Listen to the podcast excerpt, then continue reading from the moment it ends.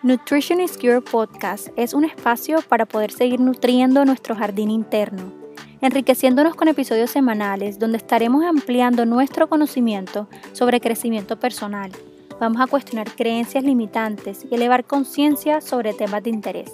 Compartiremos nuestras dudas, miedos y desafíos, no desde un lugar de crítica, sino desde la curiosidad y con plena libertad de estar en un espacio seguro. Traeremos invitadas que nos aportarán sus conocimientos, pues somos eternas estudiantes de la vida. Y así podemos seguir viviendo esta experiencia terrenal de una manera más amena, proporcionando conciencia y paz interior. Juntos vamos a adquirir herramientas para poder vivir libremente. Yo soy Juliana Vélez, gracias por estar aquí. Este episodio es psicoeducativo, no es para diagnosticar ni reemplaza terapia ni pautas terapéuticas. Hola Mariale, ¿cómo estás? Gracias por estar aquí. Hola Julia y muchas gracias a ti por invitarme. Estoy muy contenta de acompañarte en este podcast tan divino que tienes. Gracias. Quiero contarles cómo llego a estar hoy, a tener hoy como invitada a Mariale. Nos ha unido creo que la misma misión que tenemos de hacer conciencia sobre la aceptación corporal María Ale tiene, como les estaba contando, eh, un movimiento en Instagram. Hace muchas cosas en Instagram, pero uno de los que más me gusta es Orgullosamente Tallademe, ¿verdad? Que más adelante te voy a preguntar. Y, y, bueno, yo creo que la vida nos unió, somos amigas hace, que María Ale? ¿Cuatro años? ¿Será? Yo creo que eso fue como hace, sí, mentira, como hace cuatro o cinco años que yo comencé y que, pues a que comencé y que de pronto nos unió el propósito y lo que estábamos hablando en redes sociales, que además me hace demasiado feliz como, como poder estar presente ahí en ese camino, mejor dicho. Teníamos, eh, hicimos una, una mini campaña en realidad. Eh, tú eh, me dijiste, vamos a hacer esto, vamos a mandar. Se trataba de tomar una foto en vestido de baño y mandársela a una amiga y pedirle que la editara. Entonces, tú la, ella, pues a ver cómo la editaba, ¿no? Y, y, las dos amigas coincidieron en editar el cuerpo de cada una y como que ahí nos dimos cuenta como lo, lo involucradas o como lo afectada que está, que está, sigue estando, creo que un poco menos, ya me dirás, pero sigue estando la sociedad con el tener el cuerpo perfecto, ¿no? Entonces, bueno, fue así. ¿Cómo, cómo, cómo lo ves ahora? Nada, no digamos que yo bueno, yo he tenido una, una relación bastante tóxica con mi cuerpo desde que soy muy chiquita, la verdad. Em, bueno, yo he sufrido un montón de TCAs, pero la verdad es que lo chistoso es que me vine a enterar que sufría de TCA cuando, pues ahorita, o sea, hace un año y medio, porque yo creo que a nosotros nos metieron en nos, nos, dieron una, una, un aprendizaje muy superficial de lo que puede llegar a ser un TCA mm. y siento que ya profundizando un poco más es, es muy común la verdad. Mm. Yo me acuerdo que cuando yo tenía 12 años, que es una edad donde uno debería ser una niña jugando con muñecas de pronto, o no sé, jugando con los amigos, yo le preguntaba a mi mamá todos los días, por ahí cuatro veces al día, mami, estoy gorda, así, y a mi mamá, a mis amigas, o sea, eso se fue escalando cada vez más, pero yo lo veía como un comportamiento normal, porque es que además yo lo veía todo mi alrededor, yo veía en todo mi alrededor que que la gente preguntaba que si estaba gorda y estar gorda estaba mal. Em, y eso solamente se empeoró con los años. Llegó un pico obviamente mucho más alto, una época en donde yo, pues me acuerdo que hacía dietas súper restrictivas durante semanas porque iba a ir, por ejemplo, a Reinas a Cartagena. Entonces dos semanas en donde yo comía pollo y lechuga y obviamente eso terminaba afectándome horrible el fin de semana de pues que, que estaba allá porque entonces no sé, uno se tomaba un cóctel y además eso le caía pésimo a uno porque claro, o sea, le estabas haciendo un daño tremendo al cuerpo y, y, creo que uno era consciente de eso, pero no, pues le decían, bueno, no importa tanto, la verdad estoy joven, ¿no? Eso es, eso, eso yo es lo que más, es de, lo que, de las cosas que más me arrepiento en este momento por el hecho de que yo, gracias a, digamos, a esas dietas radicales que, pues, que, que, que, hacía, muchos problemas, digamos, gastrointestinales, colon irritable, em, tengo eh, reflujo, gastritis, bueno, cuánta cosa. Y, eh, bueno, yo tuve, digamos, bulimia, bulimia, y la bulimia yo la depuraba dejar de comer un tiempo específico eh, después de haber tenido un atracón de comida. era pues demasiado normal. Y entonces yo comía un montón un día después de una dieta muy radical y otra vez volví a mi cuerpo a decirme, tienes que... Darme comida. No tienes que nivelar las calorías que te acabas de comer. Claro. también, digamos, lo hice con el ejercicio y lo que pasa es que yo pensé que la bulimia se trataba solamente de comer y vomitar. Y hay una cantidad de cosas que es lo que de pronto no conocemos nosotros y que, y que, que pues fue mucha, es, hay que prestarle atención. Un TCA es una enfermedad que hay que prestarle atención porque es una enfermedad que además, si uno la deja evolucionar mucho, puede tornarse grave y adicionalmente el tratamiento de una enfermedad, pues como, como, la, como el TCA es, es algo que para muchas personas, y no estoy mal para todas, termina durando toda la vida, hay que trabajarlo todo, toda la vida, mejor dicho. Pero tú sabrás... Es, agotador además, emocionalmente agotador. Es emocionalmente agotador porque uno dice como, ay, pues pucha, ya estoy bien, y resulta que un día uno amanece acá, no amo mi cuerpo, me miro al espejo, me gusta lo que veo, luego momento a otro, al otro día, de la nada, uno se mira al espejo y uno es como, estoy gorda y uno empieza con ese sentimiento y uno, pero no entiendo por qué se me está volviendo todo. O sea, es, es, es agotador, emocional. Es, es, agotador. O sea, uno dice como, ¿cuándo? ¿Hasta cuándo? ¿Hasta cuándo que yo verme al espejo y no quererme a pesar de todas las todas las, las, las como lo que estoy haciendo por, por, pues por quererme, mejor dicho. Pero vamos en el, en el camino hace, me, me, me, llama mucho la atención, bueno, no me llama la atención, es, no, es súper recurrente que tú dices que empieza a los 12 años, ¿verdad? Pero no es hasta mucho más después que se te desata, se te desata de verdad como tal, ¿saben? Como lo más fuerte. Lo que pasa es que yo siento que crecimos tú y yo, y creo que ahorita está peor está esto, crecimos tú y yo en una época donde esto lo digo bastante, pero las revistas donde teníamos unas modelos de ciertas, de ciertas tallas, teníamos un ideal de belleza demasiado pronunciado.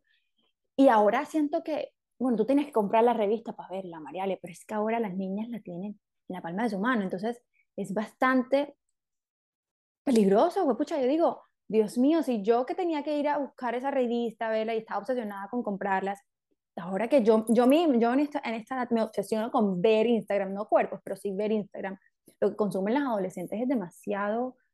Uy, no, es, es consumidor. Las redes sociales tienen el poder de construir y destruir según como nosotros elijamos. Lo que pasa es que muchas veces en, en, un proceso que no entendemos no tenemos la conciencia de elegir. ¿Qué es lo que tú dices? En nuestra época uno tenía que ir a comprar la revista. En este momento tú solamente te metes a Instagram y ves cuerpos perfectos y hago así porque todos los cuerpos son perfectos y yo creo que eso es lo que nos ha faltado entender, o sea, que tu mm. cuerpo tiene la capacidad de pararse de tu cama todos los días y llevarte a cumplir lo que tú quieres hacer, o sea, es que tu cuerpo no te debe, nuestro cuerpo no nos debe, mm. o sea, nuestro cuerpo no nos debe una estética específica, nosotros le debemos a él mm cuidarlo lo suficiente para que sea saludable. Y yo creo que esto es lo que ha hecho falta que entendamos y que, que, entendamos porque, a ver, ¿qué digo yo? Yo tengo una creencia y es que nosotros vamos a tener que nadar en contracorriente. Todas las personas que nos damos cuenta que tenemos que debemos amarnos a nosotros mismos, vamos a tener que nadar en contracorriente. ¿Por qué? Porque es que la sociedad no quiere que nos amemos, no quiere que es que no, nos, no, no querernos vende más, ¿no? Entonces, vamos a tener que nadar en contracorriente que va a estar duro, va a estar difícil, pero para mí lo difícil no necesariamente es malo, para mí lo difícil es, es un reto, o sea, lo difícil es un reto que vamos a tener que asumir todos los días. Entonces, vamos a tener que nadar en contracorriente porque nosotros vamos a tener que meternos en redes sociales y ahorita con todo el tema de los algoritmos y ver cosas que ni siquiera seguimos y que nos van a mostrar. Y ver de pronto un filtro de alguien y ver de pronto un cuerpo de, de alguien que no, no lo tenemos que culpar porque lo tenga, porque es que al final su cuerpo es perfecto y el nuestro también, pero de o sea, es nuestra responsabilidad entender que no no es justo con nosotros, ni con nuestro cuerpo, ni con, ni con nuestro proceso, ni con nada, compararnos con lo que estamos viendo. Mm. Porque al final es que no es real. Yo creo que yo no conozco, incluyéndome, o sea, incluyéndome a mí, una persona que diga, yo voy a mostrar todas las fases malas de, de, de, de mí, porque es que quién va a querer me pucha mostrar que este le está pasando esto, le está pasando aquello, le está... es más, a mí no me gustan esas personas. A mí no me personas que están eh, públicamente mostrando todo el tiempo quejándose y todo el tiempo mostrando lo negativo, porque para mí eso significa que entonces de pronto no están buscando la solución a la vida. Yo lo entiendo.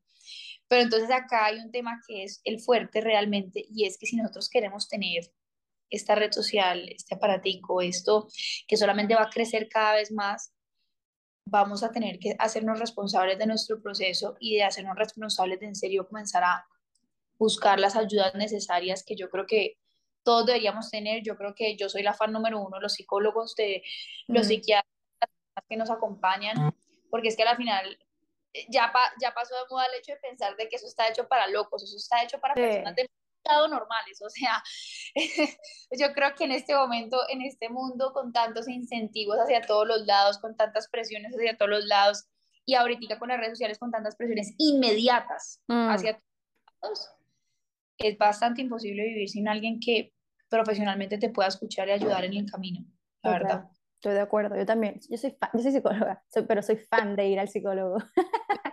yo, yo voy al psicólogo, eh, llevo mucho tiempo yendo.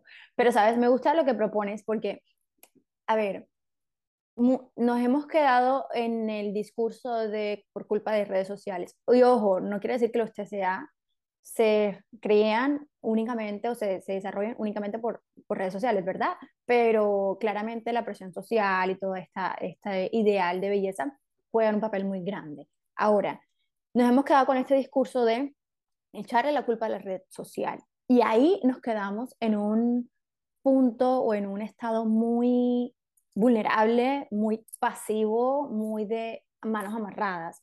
¿Qué tenemos que hacer ahora? coger las riendas, como tú lo has dicho, no, no quedarnos en el papel de una víctima de me pasó esto por culpa de red social, me pasó esto, no, por cualquier cosa, sino apoderarse, empoderarse y coger tu tratamiento y coger tu proceso de las riendas. Y obviamente, pues ejecutar ciertas herramientas, ¿no? Para poder, eh, eh, pues salir adelante. Mariale, yo te, yo te tengo una pregunta porque siento que es importante que la gente sepa cuáles son en tu momento, ¿no? Como que quiero que, que, quede claro que esto es el proceso de Mariale, que sí pueden tenerlo de referente como de pronto si están pensando que pueden tener un trastorno de la conducta alimentaria, pero ¿cómo te diste cuenta? ¿Sabes? Como, ¿qué, qué, qué pasaba contigo? ¿Cómo te diste cuenta que la relación corporal y la relación con la comida, porque van de la mano, no estaba bien?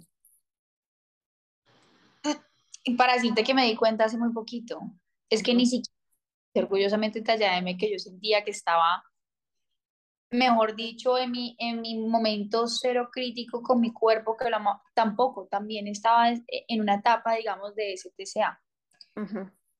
Pues todavía estoy, ¿no? O sea, es lo que yo te digo, para mí es demasiado difícil que una vez tú comienzas a pensar en una relación tóxica con la comida, a veces se te desencadenan que hay factores que se te desencadenan, o sea, no sé cómo hay esos triggers, esos... Eh, desencadenantes, desencadenantes.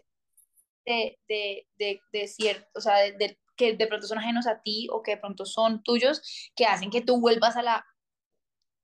a esa... Al síntoma. A ese síntoma.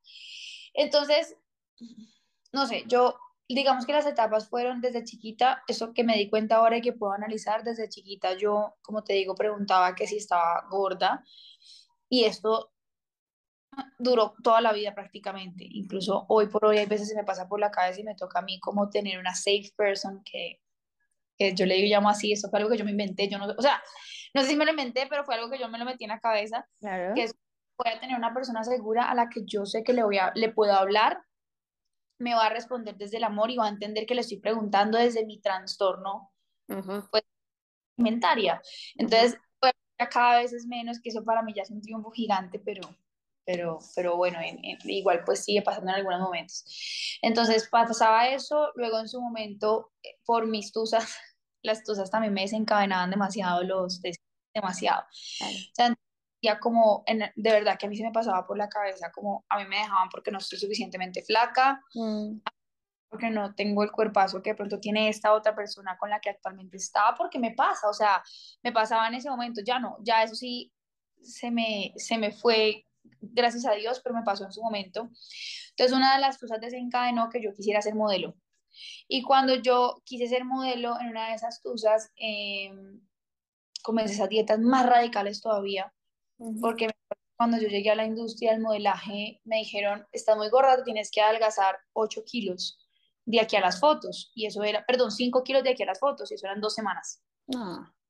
Y a mí adelgacé 8. O sea, no, no, no, no es como que no, yo no, no me adelgacé más de lo que tenía que adelgazarme. Y te voy a decir una cosa, yo estaba más flaca de lo que estoy ahora. Mm. Por ahí, por ahí unos 8 kilos más delgada de lo que estaba ahora. Wow. Entonces, esto obviamente fue un trigger gigante que se desencadenó, porque entonces yo decía, quiero entrar a la industria del modelaje por las razones equivocadas, porque no es que ser modelo sea esté mala. Yo admiro demasiado a las mujeres porque son unas tesas, hacer lo que hacen, es tremendo, eh, pero yo estaba entrando allá porque quería llamar la atención. Yo quería mm. que me vieran, porque por la tusa había dejado de ser vista. Todo, todo lo que yo pensaba en ese momento estaba mal. Entonces, ya comencé en esas dietas radicales, al, final el tema del modelaje nunca me funcionó. Y eh, igual entré en esa etapa donde yo decía, bueno, soy soltera para conseguir novio, yo tengo que estar delgada. Eh, entonces comenzaba que si de pronto comía entonces mucho dulce o sí, mucho dulce o, mucha comida chatarra, entonces hacía el equilibrio en otro momento con una dieta.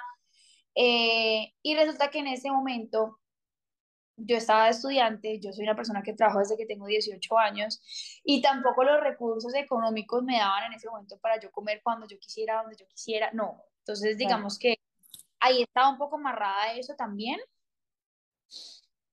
Hasta que llegó el momento donde yo creé orgullosamente Talla M, que es un movimiento que me ha acompañado un montón todos estos años y me encanta porque ha evolucionado conmigo porque es que es muy chistoso, o sea, si yo te dijera, obviamente la persona que creó orgullosamente Talla M no es la misma de ahora, entonces no es lo mismo, efectivamente.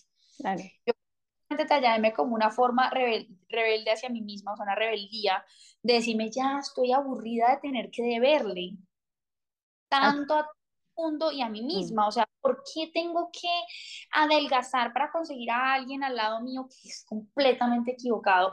O porque tengo que adelgazar para yo verme bien en el espejo y quererme.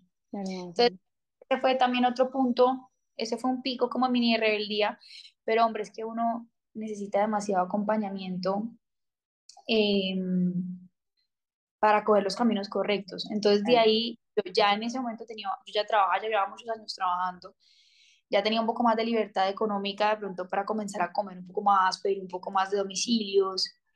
Y ahí llegó otra etapa que esto no lo he hablado mucho, porque siento que además eh, puede ser un shocker y puede, o sea, puede ser un shocker para algunas personas, pero eso no significa que porque a mí me pasó, a otras personas les pasó. Yo tuve la etapa en donde yo subí mucho de peso, pero fue porque yo dije, esto fue, por, fue, fue un desencadenante de ese... De ese momento de pues, restricción. De, ¿ah? de decir, estoy aburrida de verme, voy a comer lo que se me atraviese. Si quiero pedir domicilio, pido todos los días esto no era, quiero pedir domicilio una vez a la semana, no. Como yo tenía un TCA, yo pedía todos los días. Yo siento que fue como unos años de atracón, no sé si eso está correcto, ni siquiera pensarlo, pero fue unos años de atracón y me engordé mucho, mucho y nada, nada tiene que ver con un tema de, de, de, de estética. En temas de salud, yo ya en, un punto no me sentía bien, ya todo me caía mal, mm mi cuerpo no estaba procesándolo bien tampoco. Y aquí viene ya la parte como más, el cuerpo es muy sabio, yo por eso siempre digo como es increíble lo duro que le damos al cuerpo cuando es tan sabio y te acompaña tanto en tantos momentos, pero es que le damos tan duro, o sea, yo te lo juro que yo entiendo, yo, yo en este momento lo entiendo y te lo juro que yo hago cartas de, es un ejercicio muy bonito, hacer cartas de pedirle perdón a tu cuerpo por todo lo que lo hace atravesar te digo que es muy bonito el proceso por lo siguiente. Mm, eh, siento yo que cuando yo comencé a escuchar mi cuerpo realmente y hacerle, hacerle entender que o sea, no tienes que dejar absolutamente nada para siempre, a no ser que de pronto te haga daño y tengas una condición que sea así y te lo diga médico. Comencé a comer muy balanceada, comencé a escuchar muy a lo que mi cuerpo me decía, pero cero ha sido limitante. Por ejemplo, ayer cené pizza, comí dos pedazos, todavía sentía como el rush de comer que pasa. Voy a esperar un ratito. Ayer fue martes, ¿no? O sea, porque como que comer comida se con la No, ayer fue martes. Esperé un ratico, que eso ha sido algo que he aprendido con el tiempo y es escuchar no a tu ansiedad, sino a tu hambre. es muy difícil hacerlo. Es, muy difícil porque tú dices, ¿cómo así? Es que en tu misma ansiedad te dice tu ansiedad es hambre. eso fue una técnica, por ejemplo, a mí que me funciona y es esperar un ratico a que esperé a ver si me sienta la comida y si todavía tengo hambre, como más. Entonces ayer me comí pizza, tenía hambre todavía, comí más.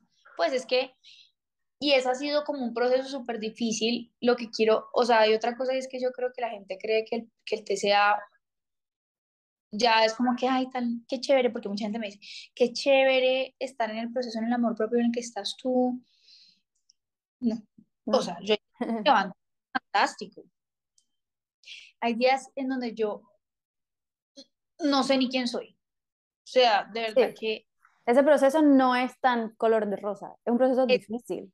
Cero exponencial. Es una mm. montaña. Entonces uno está aquí, entonces uno viene subiendo, pim, pim, pim, y de un momento a otro hay algo que lo, te lo tira al piso. Mm. Y yo siento que clave es entender que no te debe frustrar por eso, sino entender que uno en esos momentos vas a tener que sacar ciertas herramientas que vez comenzar a subir y de pronto vas a subir más rápido lo que subiste antes porque ya conoces tu proceso. Ah, bueno, entonces lo que quería decir es que yo no sabía que incluso la época en donde tuve todos esos atracones de domicilio hacía parte. Ya, mm. yo no pensé que yo estaba ya liberada, no, porque estaba en unos años de atracón, ni siquiera fueron días, fueron años. Y como yo estaba hablando además del tema de, amor propio, hasta mis amigos, obviamente, y mi mamá, mi familia, todo el mundo ya en un punto se limitaron a no decirme absolutamente nada, sino a dejar que yo me diera cuenta sola, pero fueron cuatro años. Cuatro años. Y es que mientras uno esté haciendo también rebeldía, uno también está atrapado. Uno está atrapado. Es en realmente cuando tú, re, cuando ya estás, cuando te sientes libre, porque la rebeldía también es tratar de mostrar algo. Cuando tú estás queriendo siempre demostrar algo, estás atrapado, estás condenada, estás condenado, ¿sabes? María, eso fue un tema como tipo sintomatología, ¿no? Como a nivel de conducta, pero a nivel emocional, o sea, ¿cómo, cómo sabes que, bueno, no sé, vas, no sé si vas al psicólogo actualmente o si fuiste al psicólogo, pero ¿cómo? porque, a ver, comparto un poquito mi, mi experiencia. ¿Qué pasó conmigo? Yo me aislé muchísimo me aislaba muchísimo, completamente irritable, yo explotaba con mi mamá, eh, era llanto corrido, como dejaba de salir, ¿sabes? Como dejaba de ir a planes porque no, no me veía de cierta forma, no, la ropa no me veía de cierta forma. ¿Cómo fue para ti esa parte, ¿sabes? Como no tanto a nivel de alimentación, sino en otra. En temas emocionales, yo nunca me aislé porque es que yo soy muy social, entonces a mí aislarme es ir en contra de mi, simplemente de mi, de mi, de, de, cómo eres. Ser, pero ah, pues eso lo guardaba mucho por adentro, o sea, yo al ser tan social lo llevaba mucho por dentro. Y, por ejemplo, cuando tenía el ataque de esos días donde yo me veía de pronto al espejo, me veía gorda, fuera lo que fuera, estuviera delgado o no, eh, ahí sí me ponía irritable uy, no, irritable, o sea, no había nada que me calmara, o sea, me podían decir, te vas para Europa mañana, te vas de viaje mañana, que es de las cosas que más me gusta hacer en mi vida, viajar. Y yo irritable, o sea, no había absolutamente nada que me cambiara la cara, mm. porque yo estaba en, mi cabeza y, y, así fue, o sea, me ponía de mal genio, no reaccionaba bien, la cogía contra las personas más cercanas a mí, cuando estaba socialmente me obligaba a no mostrar mi cuerpo, eh, ropa ancha, si estaba vestido de baño, jamás me quitaba el pareo, jamás. Mm. Ah, bueno, y acá hay un tema. En temas de inseguridad, Y en temas de relación de pareja, que a la final tu pareja es la persona más cercana a, a, ti, porque es que duermes con la persona prácticamente todos los días, era peor.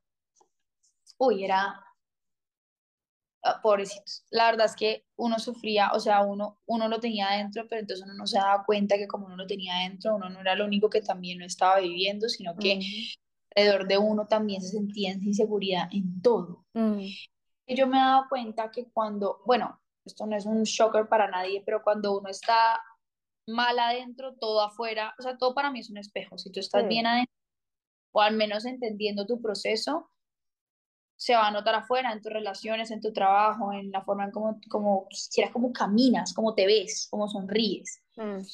Si yo les mostrara una foto de cómo yo estaba en mi pico más bajo del TCA, yo me veía apagada. Mm. O sea, yo estaba apagada, era pálida, ni siquiera sonrí, o sea, me veía apagada sonriendo. Y era como si uno estuviera también en una depresión constante y eran picos, ¿no? Entonces uno estaba muy bien, en la, euforia, la vaina tanta. Y luego un momento a otro se caía eso. Y yo era de las que si me sentía gorda me daba mal genio. Pero inmediatamente entraba mi etapa de rebeldía. Y era toda la, el, el atracón consiguiente y eso era un ciclo vicioso. Entonces, hombre, como te digo, yo no, no es que ya yo diga, ay, sí, la, la panacea del amor propio, eso es, mejor dicho, no. Pero al menos soy consciente que cuando estoy viviendo eso, en ese momento soy capaz de decirle a cualquier persona que esté a mi alrededor, esto no me lo digas, esto de pronto sí, si me dices esto me vas a encadenar algo, si me dices esto de pronto no, eh, si estoy así, no me hables, porque prefiero yo desenvolverme yo sola y yo creo que ese es el gran éxito. ¿Sabes poner límite? Exacto, yo creo que ese es el gran éxito. Yo, según lo que, obviamente voy al psicólogo, siempre voy al psicólogo, voy al psicólogo, siempre voy al psicólogo, pero lo que he entendido con mi psicólogo es que es muy difícil que un TCA se vaya del todo, porque además es incentivos todo el tiempo. Triggers que te están desarrollando eso. Entonces, para mí, mi gran éxito no es decir, no es frustrarme porque no se ha ido, sino entender y, y, entender el avance que he tenido con el simple hecho de ponerle límites a las personas que están alrededor mío y ponerme límites a mí, al espejo, ¿no? Yo parezco una... Mi novio todo el día me dice, vos sos una loca, vos hablas todo el día sola. Yo hablo sola todo el día. Entonces, tipo, yo estoy estresada y estoy mirándome al espejo y a ti, o sea, claro. soy esa persona 100%. Entonces, si emocionalmente es muy duro, es como si no estuviera en una depresión y y se lleva al físico, ¿no? O sea, es, es difícil, la verdad, es difícil, pero, pero bueno, es, es aprender a vivir con eso. Ahora que hablas de pareja, ¿cómo es tener una relación de pareja con esta dificultad? Es muy difícil. Pues es que al final un TCA también te desencadena una inseguridad gigante.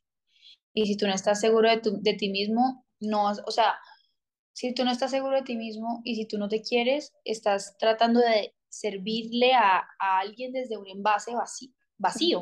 No vas a poder servirle nada. Entonces es bastante complicado porque, uf, o, sea, o la persona va a tener mucha paciencia, pero después va a ser, o sea, nunca va a ser suficiente para ninguno de los dos.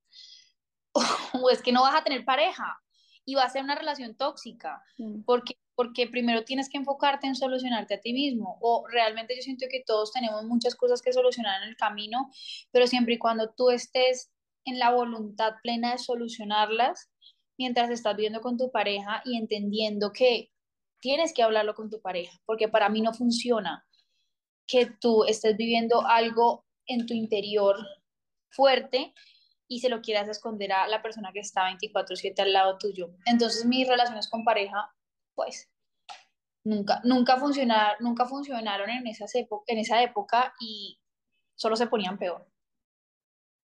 o sea, comunicarle a él o a ella como cómo te estás sintiendo, ¿no? Como... Vital. O sea, vital es que yo hasta le digo a mi novio en este momento que tengo la regla y porque yo sé que a mí la regla me da duro, duro, sea, duro, duro. Yo soy de las que me da mal genio cólico, me pongo súper irritable. Y entonces ya sabes, si yo un día estoy irritable y hasta, hasta me mama gallo, ¿no? sea, pues de mamá gallo que yo ya sé, que ya me baja un poquito el tema porque ya sé que sí tiene, tiene toda la razón. Entonces, yo soy como que entonces me dice, se, me, me ríe, me abraza, entonces me mamá gallo así y ya eso me baja un poquito y yo siento que, pues es que si tú no le estás confiando a la, a la persona que, en la que en serio vas a pasar más tiempo, porque es que claro, uno los, tiene a los papás, a los hermanos, a los amigos, es que tu pareja es con la que hablas todo el día y si uno ya duerme todos los días, me parece que es una responsabilidad no solamente con uno mismo, sino con la otra persona. Mm. Porque es que todos tenemos nuestros problemas, pero si tú no los compartes con esa persona y si no es tu confidente, entonces ¿quién va a ser?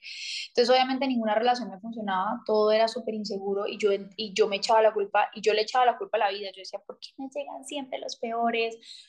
Eh, ¿Por qué nadie me entiende? ¿Por qué nadie me quiere? La víctima, la víctima porque tendía a victimizarme siempre, siempre. Porque, a ver, es una posición, una posición bastante, no voy a decir, cómoda, ¿no? Como que te deja en un lugar muy, muy pasivo, la víctima. No hago nada.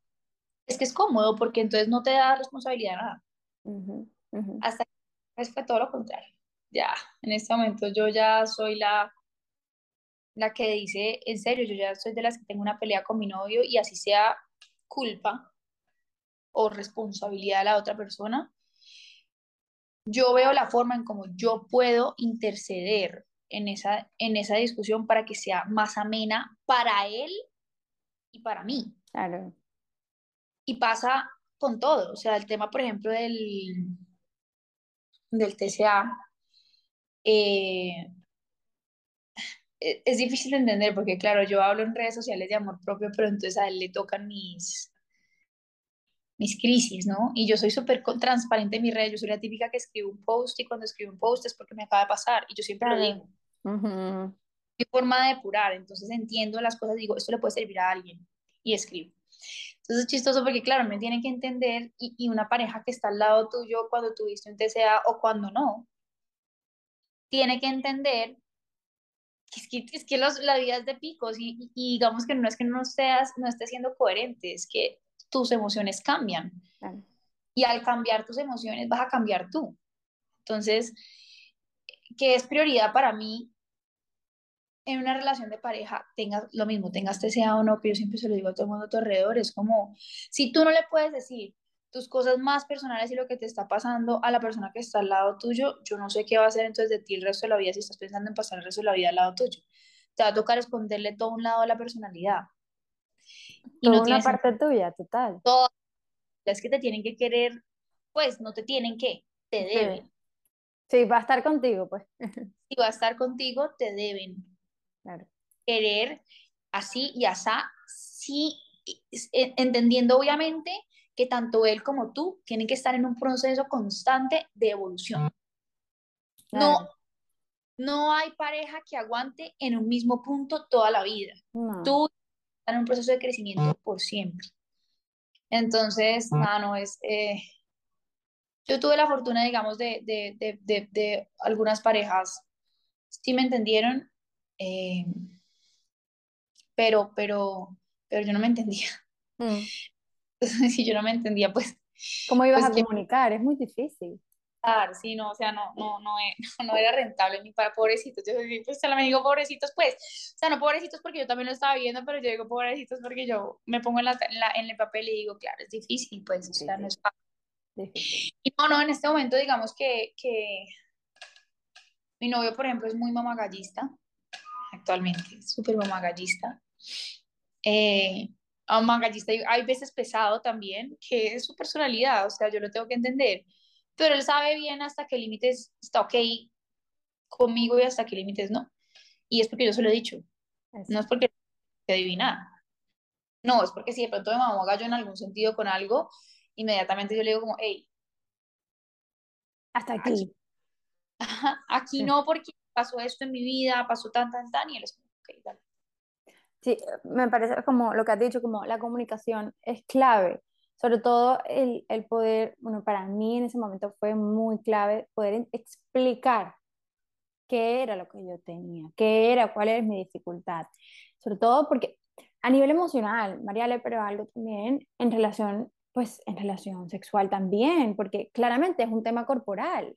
Entonces, ¿Cómo así que tú te estás viendo así? ¿Cómo así que te estás haciendo así? Bueno, yo me siento así, cuando tú haces eso yo me siento así y cuando estamos pues en un momento pues íntimo también, ¿saben? Como todo esto es importante. Es que la relación sexual, claro, como uno está exponiendo su cuerpo todo el tiempo porque es un momento más desnudo y más vulnerable, entre vulnerable. Exacto. Uf, eh, eh, sobre todo en nuevas relaciones, digamos que con el novio de más tiempo uno ya de pronto tiene como esa confianza, pero sobre todo en nuevas relaciones con las personas que no las entabla, esos primeros momentos sí son muy difíciles y yo siento que... Y, siento que eso también, porque a mí no me pasó de que yo de pronto hiciera una dieta, pues como para poder que la persona, otra persona me viera, pues sí, desnuda, entre comillas. Em, pero yo sí tengo muchas personas a mi alrededor que han sufrido de TCA y que me han, y se me han acercado y me han dicho que me han dicho, no puedo tener relaciones sexuales con alguien ni una pareja porque no me siento cómoda con mi cuerpo. O sea, ahí viene de, hay que apagar la luz siempre, no me quito la camisa jamás. Y es que para uno disfrutar una relación sexual no es solamente que la otra persona la disfrute, es que uno la disfrute también. Entonces uno sí tiene que ser, o sea, yo sí soy súper radical con ese tipo de cosas en el tema de que si tú a alguien le muestras tu vulnerabilidad y esa persona no te entiende, sino que por lo contrario lo coge contra ti o dice que tienes algo malo en ti, o sea, como que de pronto es como algo juzga, no, ahí no es. Ahí no es. Es que mostrarnos vulnerables es tan difícil, tan difícil, y tan poquitas personas lo hacen porque, claro, entonces mayor estado de vulnerabilidad, más te pueden herir. Claro. Y tantas poquitas, lo, tantas poquitas personas lo hacen que, pucha, cuando a alguien me llega, me muestra su vulnerabilidad, jamás la voy a usar en su contra. Todo lo contrario, va a ser como el intocable, ¿sabes? Como esa culpable, porque yo voy a decir, ¿cómo voy a jugar con algo que le ha generado tanto trauma toda la vida? Claro para mí, eso sí es un mensajito que, que me parece importante dejar y es, pucha, no, si, no, si no entienden tu proceso, que no solamente sea aunque sea, sino diferentes cosas, traumas que tengas de, que, que, que cargues contigo además, porque en este momento mi terapeuta es también para entender que, que, que tú cargas. Bueno, lo, TCA, un TCA se desarrolló también en parte porque tú has, te has encontrado con una manera de funcionar que te funciona de vivir que te funcionó en cierto punto que hoy en día no te está funcionando, ¿cierto? Como que no solamente el dejar de comer y comer, hay una, toda una parte emocional importante que hay que curar. No solo eso, también hay cosas que vienen de nuestros papás, ¿no? Que no tienen la culpa. No tienen la culpa. Está claro, cuando yo, cuando yo al principio le decía a mi mamá que habían cosas que venían de mis papás, mi mamá es como que, mamá, tranquilo, o sea, no estoy diciendo que tú genuinamente me hayas pasado algo o mi papá. Es que ustedes tampoco les enseñaron que uno también tiene que tener cierto cuidado con ciertas cosas y es que o sea, en este momento es nuestra responsabilidad trabajarlo. En ese momento, imagínate si en este momento todavía hay gente que cree que está loco ir al psicólogo. Mm. En este momento que era, mejor dicho, hace yo no sé cuántos años. No, eso era, o sea, ir al psicólogo era imposible. No, yo, ahora que soy mamá, puedo entender un poquito más a mi papá y a mi mamá, ¿no? Como, a ver, no, como padre uno hace lo que puede, lo mejor que puede con lo que tiene, ¿sabes? Como obviamente tú actúas desde el amor. Entonces, si, si hay cosas, si hay cosas que, que papá y mamá obviamente hacen y puedan afectarte. Y como adulta, ¿qué eres? dentro de la terapia, pues así lo viví yo, el, poder tú recoger a esa niña interior que tú tienes, darle lo que ella necesitó y entender a papá y a mamá y hacerte tu cargo de tu proceso. No, no, no, y aquí yo soy súper fuerte, súper cruda con esto, y es que también he tenido un par de discusiones, no, sino como de debates. Y es como, si hay cosas que cargamos de nuestros papás, es un hecho, no hay nada que hacer. Pero yo le decía, claro, porque alguien me dijo eso, y ahí sí yo me volteé y le dije, ¿Cuántos años tienes tú? Oh, 20 piola, 20 piola. No me acuerdo en ese momento, 26, 25, 20, no sé. ¿Desde qué edad eres consciente que tienes que cambiar un proceso? ¿Desde qué edad eres consciente que tienes que empezar a desarraigarte de cosas que de pronto no vienen, o sea, que vienen contigo? Y es que aquí ya viene otra vez el papel de víctima. Víctima. Es muy fácil decir, no, es que yo soy así porque mis papás son, no, es que tus papás también son humanos.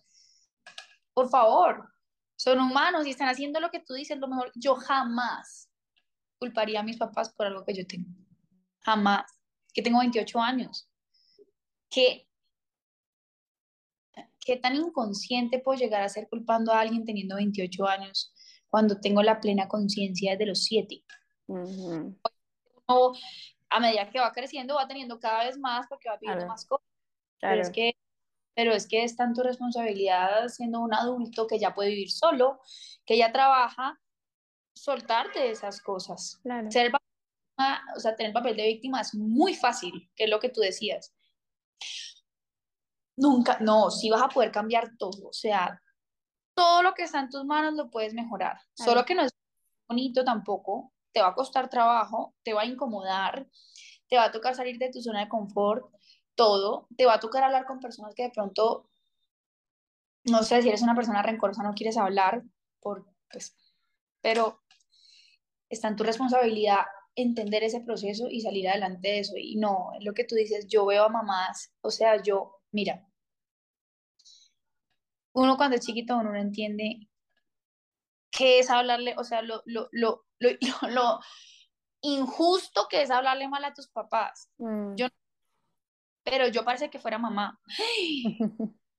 Yo hoy por hoy, obviamente hay momentos donde uno está irritable y se le aparece a uno el papa al frente y uno le va a hablar mal porque son reacciones que uno simplemente tiene pero ya hoy, te lo juro que así esté yo irritable, yo pienso dos veces, si por ejemplo, o sea, hay cosas que son de mi mamá, que por ejemplo mi mamá es súper intensa, ah, entonces, entonces yo ya te dice una vez y a los dos minutos te vuelve y te dice, a los dos minutos vuelve y te dice, y, en, y en ese momento yo ya quiero, entonces yo ya respiro y es como, mami, cuéntame, estoy ocupada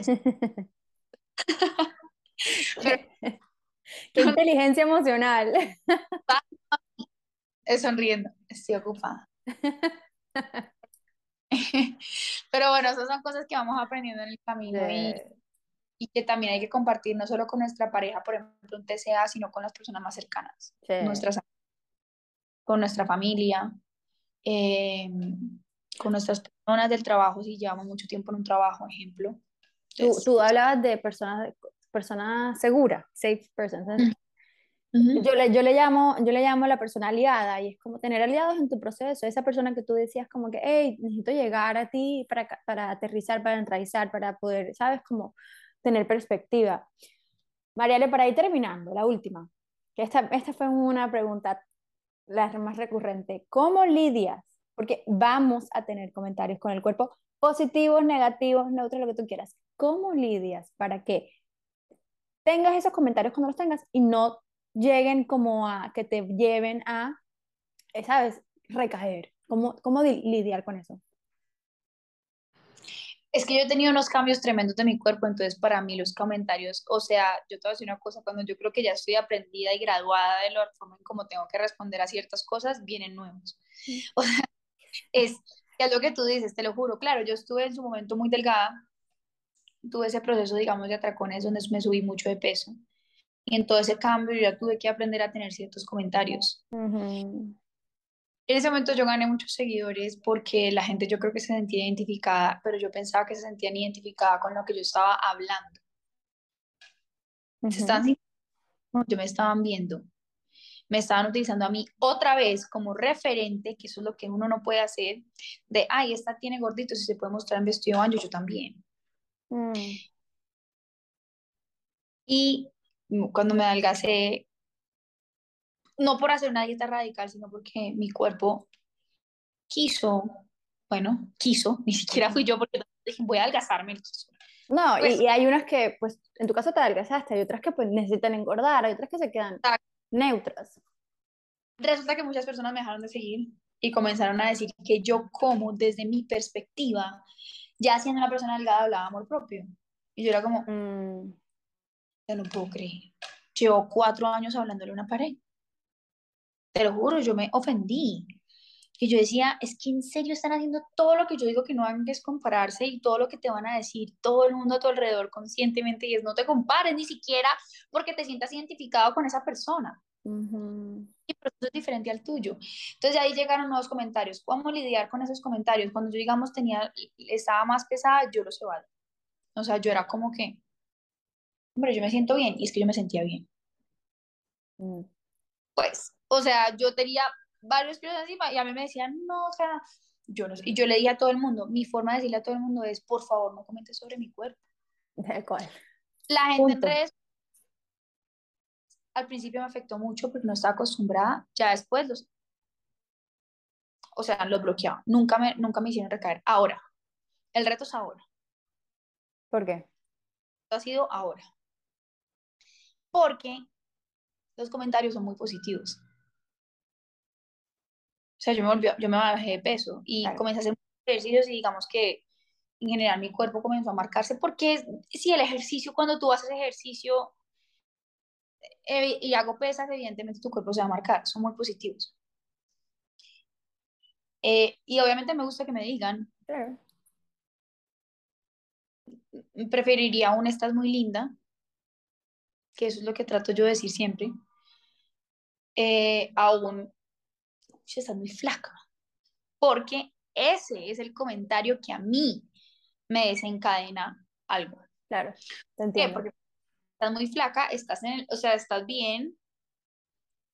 Eh, y esto son, o sea, solamente te voy a decir una cosa, solamente, esto para mí es un reto decirlo, porque cualquiera que vaya a ver esto va a decir, nunca más le voy a decir, estoy flaca, o sea, nunca me voy a sentir yo, o sea, nunca no, sino que de pronto esos comentarios van a bajar, y eso es un comentario que me hace sentir bien a corto plazo.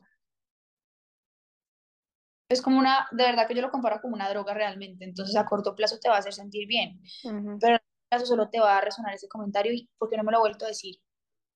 ¿Será que me engordé? Mm. Eh, ¿Será que me subí de peso? Pues pucha, estoy comiendo mucho, voy a volver a estar corta. Claro.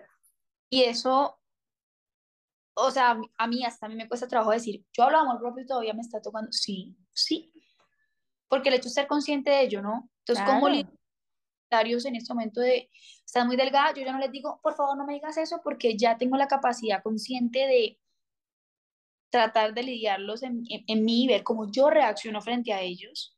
Pero si uno es una persona que tiene un TC activo, 100% hay que poner esos límites. Muy activo, muy presente, que todavía estás en un proceso de pronto de... Mucha restricción o mucho tracón o mucha hay que poner límites. Y la gente no es grosero, no. No. O sea, primero a uno. Igual que, por ejemplo, en una tusa, yo siempre digo, si a ti te hace daño ver a la otra persona en Instagram, déjala de seguir. Ah, es que a pesar que se no importa. Es que vas primero tú. Total, total. ¿A quién a nadie? Es que vas primero tú, su proceso. Entonces, así es con los comentarios. Hoy por hoy, ¿cómo lo diría antes? Yo sí frenaba haz que está Le decía, mira, porfa, a mí eso no me ayuda a mi proceso. Yo tengo un espejo. Hoy, como los lidio, que ya sé, lo, lo, o sea, hoy ha sido la, etapa más dura y me toca a mí lidiarlos, o sea, me toca, no, decido enfrentarlo sola, que me parece chévere porque la verdad es que evoluciono mucho en, en cómo, en la forma. Hoy mi reacción es tratar de decir, bueno, muchas gracias porque sé de dónde viene el comentario. Alguien no te va a decir, estás muy flaca, por hacerte un daño, de pronto te lo está diciendo, sí, porque te ve linda y de pronto su relacionamiento es flaca o linda. Es correcto. Pero, y, y no lo toma mal, pues o sea, en este momento yo lo puedo manejar. Si de pronto lo pudiera manejar, le diría, preferirías un estás muy linda. Pero hoy por hoy le digo, trato yo de nunca decirle a nadie, estás muy flaca. Así me lo hayan dicho. O no, de pronto estás muy linda, tienes una luz espectacular, pucha, irradias, muy bien. Bien, irradias felicidad. Ese es un comentario que a largo plazo uno vuelve y lo escucha y uno dice, ay, sí, no. En cambio, el, el estás flaca puede llegar a generar a largo plazo un, pucha, eso fue hace dos semanas, ¿será que me engordé? a mí, a mí eso que dices del, del, reto de recibir el comentario de que estás muy delgada en su momento, para mí era todo también un reto, Mariale.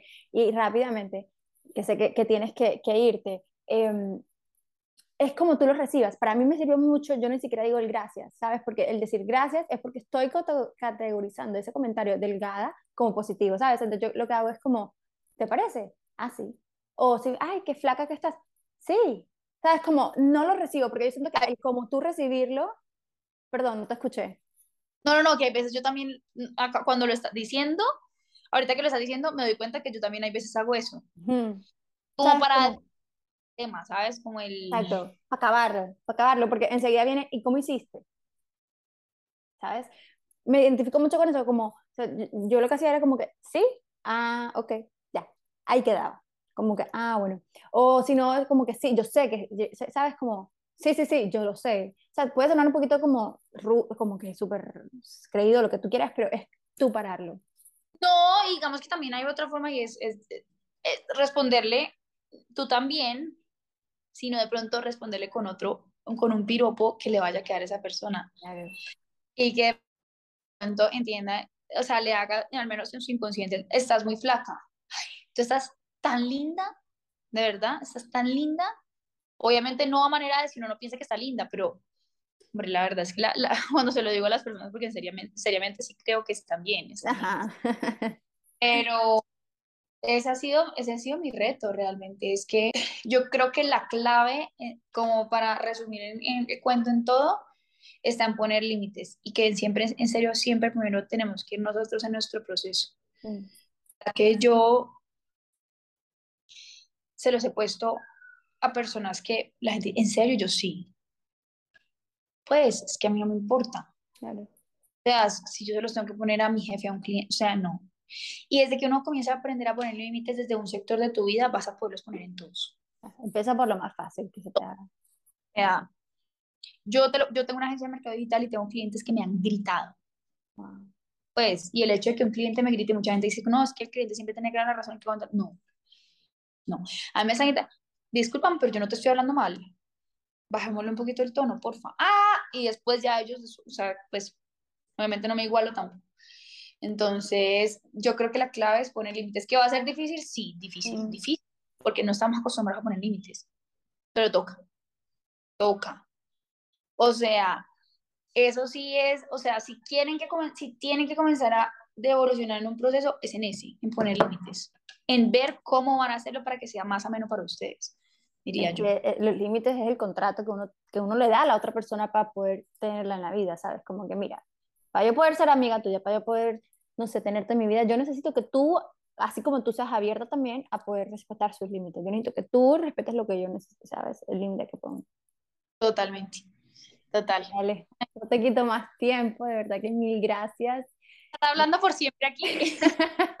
gracias por tu tiempo, gracias por, por, tu dedicación, por hablar con tanto amor y sé que les va a llegar a muchas personas. ¿Dónde te pueden encontrar si quieren hablar de esto, si quieren preguntarte algo? ¿Dónde pueden contactarte? Mejor dicho, te lo juro que soy la persona que siempre que me van a escribir sobre un tema, digamos que les perturbe, no soy psicóloga, pero estoy ahí como humano.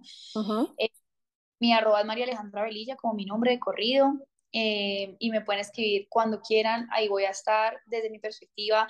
Si mi perspectiva es que ojalá vayan a un psicólogo, pues voy a, voy a darle, al final va a estar el ojalá pues vayan un psicólogo. No por lo, lo, como vuelvo y repito, es que no por lo loco, sino porque hace muy, hace muy bien. En todo.